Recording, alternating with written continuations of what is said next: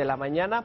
Le platicaba al inicio del programa sobre la desaparición del Fonden, que ha sido pues muy cuestionada por eh, distintos académicos, eh, investigadores y por los opositores, la oposición política de eh, Morena y del presidente López Obrador. Sin embargo, el presidente pues ha dicho que se trataba de un barril sin fondo, este Fonden, y pues vamos a, a entrarle al tema, vamos a analizar pues si servía o no y los recursos que ya le etiquetó la Secretaría de Hacienda de Rogelio Ramírez de la O para el siguiente año. Me da mucho gusto recibir aquí en el estudio a Mariana Campos, ella es coordinadora del programa de gasto público de México Evalúa. Bienvenida Mariana, muy buenos días. Muy buenos días Mario, buenos días al auditorio. Pues a ver, eh, eh, para entrar en materia, ya hicimos un recuento de los recursos que eh, tenía el Fonden desde que comenzó la administración del presidente, que desde ahí ha sido criticado, y no solo el Fonden, fondos y fideicomisos públicos que finalmente terminó absorbiendo la Secretaría de Hacienda. El caso específico de, del Fonden y de cómo se ha ejercido el, este, este presupuesto con los desastres naturales. ¿Tú qué, qué dirías? A ver, ¿con qué abrimos? ¿Cómo lo, lo, catalogas? Porque el presidente dice, había corrupción, los quito y yo, yo me quedo esos recursos y yo los reparto o le pido ayuda a los estados. Bueno, yo comenzaría diciendo que ahorrar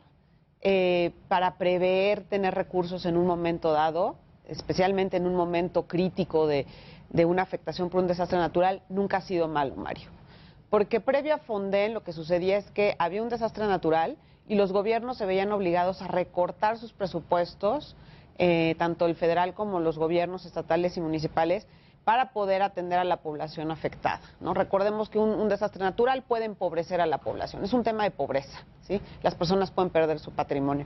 Entonces, eh, ahora, el, lo, bueno, antes lo que hacía el Fonden es que obligaba al gobierno federal a ahorrar en una cuenta, ¿verdad? Recursos de tal manera que cuando este desastre se presentara, se iba a garantizar tenerlos, ¿no? Porque cada año se metía a ese fondo dinero. Uh -huh. Yo creo que eso estaba bien, yo creo que eso, eso, siempre ha estado bien y es algo que debemos re reinstaurar eventualmente.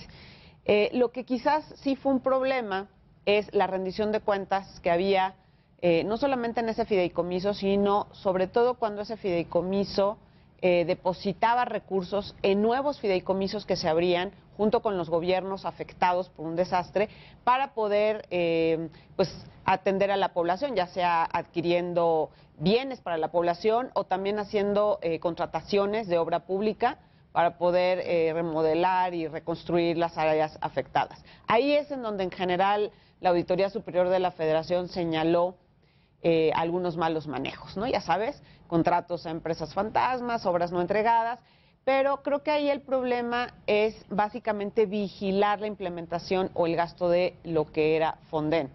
Eh, en algún momento el secretario de Hacienda llegó a decir que en la cuenta de ahorro, es decir, en el fideicomiso Fonden tal cual, se estaba generando endeudamiento. Hizo una declaratoria pública. Sin embargo, pues bueno, eso no lo podemos saber porque precisamente los gobiernos no nos rinden cuentas de los fideicomisos. El gobierno no nos publica los estados financieros completos de Fonden, no sabemos el estado patrimonial. Sí. Pero creo que ese era un tema de vigilancia, un tema de gobernanza y de vigilancia de ese ahorro. Pero ahorrar la acción en sí misma, pues todos lo sabemos que es bueno. Uh -huh. Para este año, el Fonden ya tenía pues menos de 3 mil millones de pesos, arribita de 2 mil millones. Y, y, de, y, el eh, secretario de Hacienda, Rogelio Ramírez de la O, pues decidió que sí se le etiquetaran recursos. Yo creo que a la luz de lo que sucedió ya con los desastres naturales en diferentes partes del país, con los huracanes, las inundaciones, que sí debería tener recursos el Fonden y le puso poquito más de 9 mil millones de pesos. No sé si está claro cómo, si van a ir al Fonden, cómo se van a etiquetar estos recursos, si los va a ejercer la Secretaría de Hacienda. Eh, eh, ¿Hay detalle de eso? Sí, mira, no, no tenemos eh, toda la claridad porque lamentablemente el esquema que sustituye a Fonden todavía no está eh, completamente definido, ¿no? Uh -huh. que es mucho lo que ha pasado en esta administración. Se han cerrado programas, esquemas sin tener realmente los sustitutos. Pero lo que sí sabemos es que el Fonden no los va a recibir, ¿sí? Es decir, este es un programa presupuestario que va a administrar la propia Secretaría y entonces surgen varias preguntas. Por ejemplo, ¿qué va a pasar cuando se coordinen con un gobierno afectado por un desastre natural. Es decir, van a depositar directamente a la tesorería de ese gobierno o se va a depositar en un fideicomiso que se abra. Porque si se llega a depositar en un fideicomiso que se abra en ese momento, pues entonces no cambiamos mucho del esquema.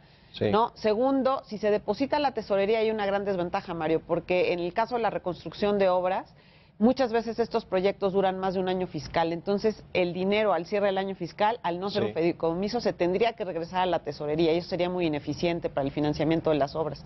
Entonces, eh, el esquema no está aclarado. Yo creo que es una de las principales áreas de oportunidad que hay en el paquete en este momento. Sería muy bueno que los legisladores eh, pues insistan al gobierno o lo obliguen a que genere reglas de operación inmediatamente para poder eh, pues coordinar a los actores que van a estar interviniendo. Son diversas autoridades a nivel federal, las que trae Hacienda, las que trae Gobernación y también a nivel estatal y posiblemente municipal.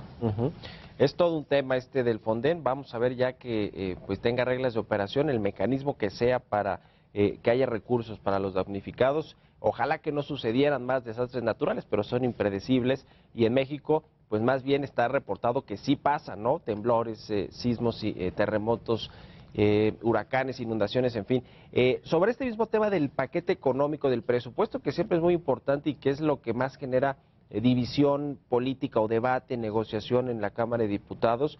Eh, eh, ¿cómo, ves? ¿Cuál es un análisis? Ya, ya habíamos platicado de esto, pero también hay mucho de los programas sociales. El secretario de Hacienda, ahora que estuvo en el Congreso dando esa comparecencia, habló pues de los programas sociales. ¿Cuánto dinero, y, creo que esta es la primera pregunta que quiero hacerte, Mariana, de todo el presupuesto tiene que ver con los programas sociales, porque hay partidas específicas para distintos programas, pero en general hay, en, muchas áreas del presupuesto tocan los programas sociales. Es correcto. De hecho, nosotros lo que hacemos, Mario, es que sumamos el monto de todos los programas de subsidios todos los programas que en el presupuesto tienen una clave S o una clave U, y lo que nos dio es que son 781 mil millones de pesos, Mario. Es un monto importantísimo, alrededor del 11% de todo el presupuesto o hasta 16% de lo que es el gasto programable, ese que se destina a los distintos sectores, ¿no? ya que el no programable, pues eh, sobre todo se va a obligaciones. Eh, entonces es un monto muy relevante. Este año va a tener un incremento, o sea, ese monto ha sufrido un incremento de 108 mil millones de pesos. O sea, es incluso un poco más que el incremento que va a haber en, en términos de monto del gasto de salud. Eh, ahora, es importante hacer notar esto, el 85% del incremento se va a la pensión de los adultos mayores. Entonces es muy clara la preferencia que tiene este gobierno por ese proyecto eh, de darle a, las personas asistencialista. Y esto me, me interesa mucho subrayarlo porque, como dices, el secretario de Hacienda ha planteado en sus comparecencias que es un eje también de reactivación económica y de consumo interno. A mí me suena un poquito que se está jalando la liga de más, ¿no? Porque realmente no está yendo eh, más eh, el, incremento y, la fuerza de, de, este presupuesto más que este programa del bienestar de adultos mayores. Entonces, la verdad es que cuando uno ve en qué aterriza todo el proyecto, pues uno sí cuestiona que esto vaya realmente a reactivar el, consumo interno. Este Mario, Más bien las remesas, ¿no? Las remesas lo, que envían los paisanos que son multimillonarias, 40 mil millones de dólares el año pasado, nada más para, para dar un dato. Esas sí generan reactivación económica en la zona, sobre todo pues a las que llegan más remesas, ¿no? De los paisanos. Correcto, y no es parte del presupuesto. No es parte del presupuesto. Eh, entonces, bueno, yo creo que es, es, muy relevante. Otro aspecto que nos llama mucho la atención es también la programación con la que se llevan a cabo estos programas, Mario, que yo creo que tiene áreas de oportunidad muy grandes. Eh, también notamos que eh, alrededor de 85% de estos programas no tienen claridad sobre su destino geográfico en el presupuesto y lo debieran tener. La ley obliga a que el gobierno lo presente con esta claridad. Eh, entonces, pues muchos de ellos vienen, por ejemplo, el de la pensión para adultos mayores, el 100% de su presupuesto está clasificado que se entregará en la Ciudad de México. Sin embargo, pues eso dudo que vaya a suceder. Es un, es un programa que obviamente se entrega en toda la República. Pero creo que eso genera una, una discrecionalidad a la hora de asignar y de, pues, pues eh, no, no, no, quisiéramos que no fuera así, pero podría eh, generar una especie de discrecionalidad para beneficiar políticamente a ciertos territorios que a otros. Entonces yo creo que también es un área importante de, de oportunidad en el presupuesto que los legisladores deben de poner muchísima atención.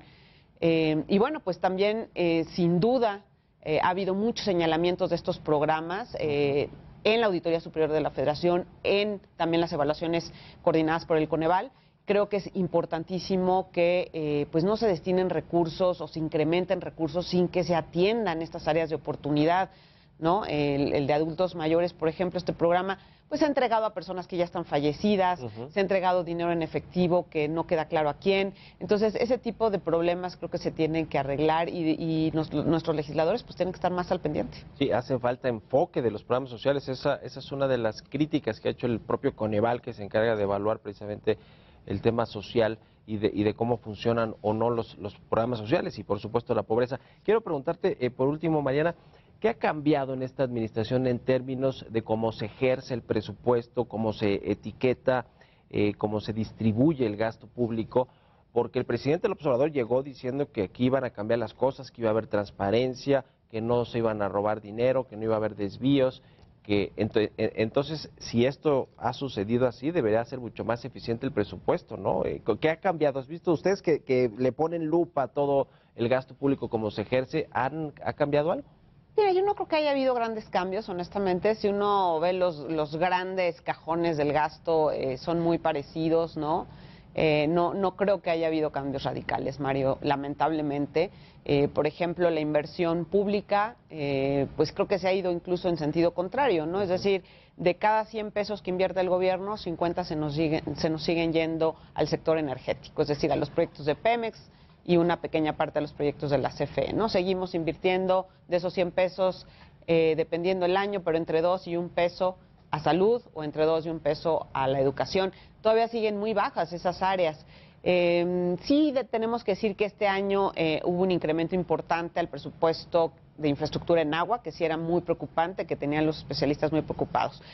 Pero bueno, más allá de que ha habido eh, algunos recortes en el gasto federalizado, ¿no? Anteriormente habían más fondos que se iban a los estados, que además eh, de alguna manera eran fondos criticados también por problemas de rendición de cuentas, pero creo que no debían de haberse desaparecido, creo que tenían que haberse fortalecido.